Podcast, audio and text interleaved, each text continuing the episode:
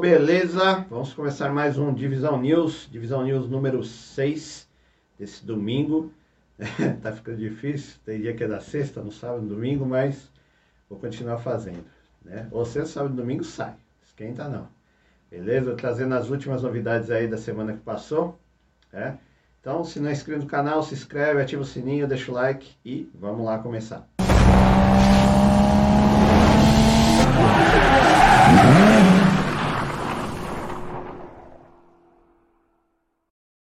Então, no último Divisão News, eu informei para vocês, né, sobre a decisão liminar que obrigava os Detrans é, de todo o Brasil a voltar a emitir o CRLV, é, né, o DUT também aí, em papel, na hora aí de você efetuar o licenciamento. Por quê? Porque o juiz, é, na decisão, é, ele declarou que se, não se pode obrigar o cidadão a ter celular com internet, né, para poder apresentar um documento que é feito aí pelo governo, né? O governo tem a obrigação. Além do mais, o, o valor já da, do licenciamento já está incluída a impressão do, do, do, documento, né? Então, diante dessa decisão da Justiça, né, o Detran aí de São Paulo, ele vai, é, vai oferecer duas, duas opções aí na hora de fazer o licenciamento, tá? A primeira, o motorista poderá escolher aí é, entre licenciar o veículo né, na versão digital, aí baixando aí o aplicativo e usando é, o celular, né, apresentando via celular o documento, apresenta aí o documento via digital, né, pelo aplicativo, ou na hora de você licenciar, você poder escolher é, ter o CRLV em papel, né, no papel moeda do, do modo tradicional que já é feito né, anteriormente, e só que você vai ter que ir retirar num poupa-tempo, num poupa-tempo próximo aí da sua casa, tá? E o documento ele não vai mais ser enviado pelo correio. Então, na hora de você fazer essa solicitação do documento de papel, você vai ter que escolher aonde você vai retirar. Provavelmente um poupa, né, é um poupa-tempo, pelo menos foi o que foi informado, tá? É, não, não tem essa informação se vai ser possível retirar nos Detrans, tá? Só a informação que está sendo divulgada é que vai ser retirado nos poupatempos, né? Você vai informar o endereço, poupatempo mais para sua casa vai ser enviado para lá. E nosso próximo destaque é o aumento dos combustíveis. É, houve aí o quinto aumento da gasolina somente este ano aqui. E o aumento da gasolina foi de 8% e de 6% no diesel. Mas aqui em São Paulo e em outros estados é, os demais combustíveis também sofreram reajustes, né? Como o etanol, o diesel, o gás de cozinha, todos subiram, tá? Uma referência aqui em São Paulo, a gasolina estava aí na casa de R$ 4,39 e foi aí para R$ 4,89, tem lugar que está 5, 5,10, dependendo do posto, tá? E o etanol também é, passou aí de R$ 2,79 para a casa dos R$ 3,09, R$ 3,12, R$ 3,15, varia aí de posto de posto para posto, tá? Infelizmente, né, a gente acaba ficando refém, não tem o que fazer, né? Vamos acabar pagando mais aí para encher o tanque. Nosso terceiro destaque é a BMW i4 100% elétrico. Sim, na última, né, nessa última semana é, a BMW anunciou aí que o seu, o seu veículo 100% elétrico, né, o i4 Sedan, entrou aí na fase final de testes, né? O i4 é, ele vem sendo desenvolvido no centro de testes da BMW em Munique, na Alemanha, onde está sendo avaliado o seu comportamento em situações reais, né, aí do dia a dia. E como se comportam as novas baterias de alta voltagem aí e a motorização elétrica em diversas temperaturas.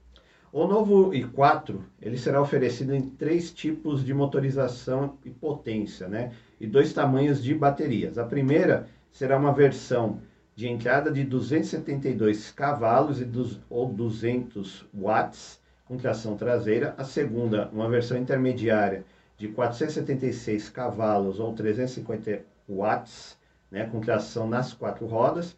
E a terceira será uma versão M, com 530 cavalos ou 390 watts, com tração integral nas quatro rodas. A aceleração de 0 a 100 será em 4 segundos, velocidade máxima de 201 km por hora, autonomia de 600 km e pode ser recarregado numa tomada residencial, né, é, até 80% aí da carga da bateria será recarregada em 35 minutos. A BMW i4 deve começar a ser vendida até o final do ano.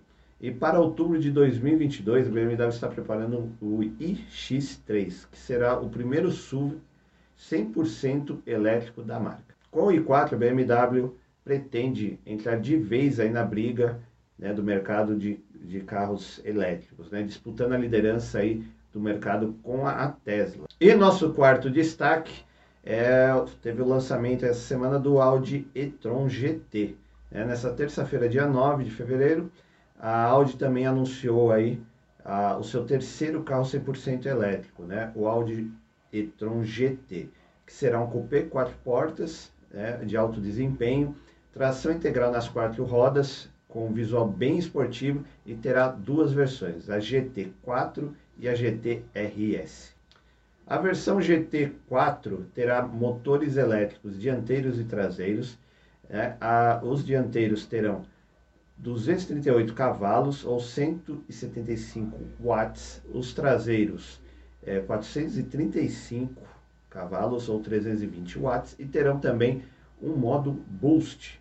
Esse modo boost ele, ele ficará acionado por 2 segundos e meio. Poderá é, a, o carro poderá chegar a 530 cavalos ou 390 watts. Ele normalmente o carro entrega é, 476 cavalos, né? E tem um torque de 64,4 kg por. A versão GTRS terá um motor é, nos eixos dianteiros que irá produzir 238 cavalos ou 175 watts e o motor traseiro com 435 cavalos ou, ou 320 watts, né? com a potência total aí de 598 cavalos ou 440 watts. Ele poderá chegar a 646 cavalos com modo boost ativado e o torque máximo de 84,6 kg por de torque. Ambas as versões terão uma autonomia de 488 km, né, com uma única carga completa, e poderá ser recarregado, recarregado em 23 minutos numa tomada residencial né, e ter até, em, em, ter até 80% da carga. O Audi e-tron GT deverá começar a ser vendido no Brasil a partir de outubro, agora em 2021, e os preços vão partir aí é, da casa de 650 mil reais para a versão GT4 e 900 mil reais para a versão GTRS. Nosso quinto destaque é uma notícia aí da Volvo, né? E ainda continuando aí na, na seara aí dos carros elétricos, a Volvo e a Enel X vão instalar 250 eletropostos em todo o Brasil. Elas fizeram uma parceria, né? E anunciaram aí nessa última quinta-feira, dia 10, é, que a Volvo Car do Brasil e a Enel X vão criar a primeira rede de recarga para veículos híbridos e elétricos do Brasil. Serão criados aí 250 eletropostos né, em estradas e em cidades. Os postos serão administrados aí pela rede Estapar de estacionamentos, serão instalados em 23 cidades, é, 10 estados e em estacionamentos de shopping, prédios comerciais, é, hospital, estádios e aeroportos, todos aí nas regiões Sul, Sudeste, Nordeste e no Distrito Federal. E outro convênio dessa parceria será também com a rede Ecovagas, que oferecerá de forma gratuita o serviço de, carregamento, de recarga né, para os veículos, né, os clientes Volvo. Né? Então, todo cliente Volvo que chegar lá com voo na rede Ecovagas poderá é, fazer a recarga do seu, do seu carro, né? E não vai pagar essa recarga, ele só terá que pagar é, o período que o carro ficou estacionado, né? Uma parceria bem legal aí, você vê um convênio que o cliente Volvo vai ter aí uma, um belo benefício. E o nosso sexto destaque aqui, na verdade, é mais um alerta, né? É, eu acompanho, na verdade, quem já viu alguns vídeos meus, é, é, eu comecei a fazer o canal porque eu acompanhava tanto o Acelerados como o, a, o Auto Super, né? E é mais um alerta aí que nessa semana o Lucas aí da Auto Super acabou sofrendo um acidente, tá? É, que tipo de acidente? Ele foi fazer uma gravação, né? Ele foi levar lá o Corsa, o Corsa do canal dele, para fazer uma solda né, no escapamento e é, acabou na filmagem, ele estava filmando né, a solda, ele acabou não percebendo é, que ele acabou olhando diretamente para a solda e isso machucou os olhos dele. Só que na hora é, ele não percebeu, né? E é, antes de começar a filmagem, ele foi orientado, né? Ó, se for for filmar, tá? Se for olhar, usa o equipamento de proteção, né? No caso, aquela máscara, para não olhar direto na solda, né? E não, não machucar os olhos, né? Ele estava de longe, não percebeu, ficou filmando e acabou olhando direto lá para a solda. E acabou machucando os olhos. É, na hora, ele não percebeu, né? Trabalhou o dia inteiro, não aconteceu nada, fez todos os compromissos dele. E a, no começo da noite começou a, dar, a irritar um pouquinho, ele foi dormir, dormiu, só que lá pelas duas horas da manhã, né, de terça para quarta aí, é, ele acordou com os olhos muito irritados, doendo muito, né, e estava com irritação muito forte de luz, não estava tava, é, vendo, sabe, é, um sombreado em volta aqui da, da retina tal, então ele correu, né, com medo, né, correu lá para o hospital, chegando lá o médico falou informou a ele que ele sofreu uma queimadura nos olhos, né? E que teria que ficar aí cinco dias de repouso, né? Passou lá um colírio cicatrizante, mais uma pomada tal, né? Então, é, e vai ficar, ficaria de molho aí uns cinco dias, né? É, os olhinhos, pelo menos dois dias com os olhos fechados, tá? Depois vai abrindo gradualmente e pingando os colírios, tá? Né? Então, ele sofreu acidente. Na verdade, isso mais serve, né? Teve, tem, ele fez um vídeo lá no canal dele, no Lucas Fontana. Depois vocês assistam lá, tá explicando bem melhor o que, que aconteceu. Mas serve de alerta, né? Para gente que gosta de mexer em carro, em casa tal, é, usar equipamento de segurança. Né? Ele né, foi um descuido dele, né? ele nem percebeu que olhou direto para a solda e acabou machucando. E geralmente isso acontece mesmo, a gente não percebe na hora, tá? Porque é, eu passei uma situação né, parecida aí, você pode ver que um dos meus, o meu olho direito ele é um pouquinho mais caído porque é, aconteceu uma situação não tão grave como a dele, mas parecida, né? Eu estava jogando basquete uns 10 anos atrás, é, num rebote, fui pegar o, rebote com a bola, é, o cotovelo do rapaz bateu aqui no meu olho, e eu não percebi. Continuei jogando tal, isso era à noite. Aí no dia seguinte fui trabalhar, tal, não sei o que. Daí no final do dia começou a dar, é, eu começou a dar um sombreado, né? Eu comecei a, a perder um pouquinho a visão, ver, ver vultos, né? Como se tivesse bem embaçado o olho.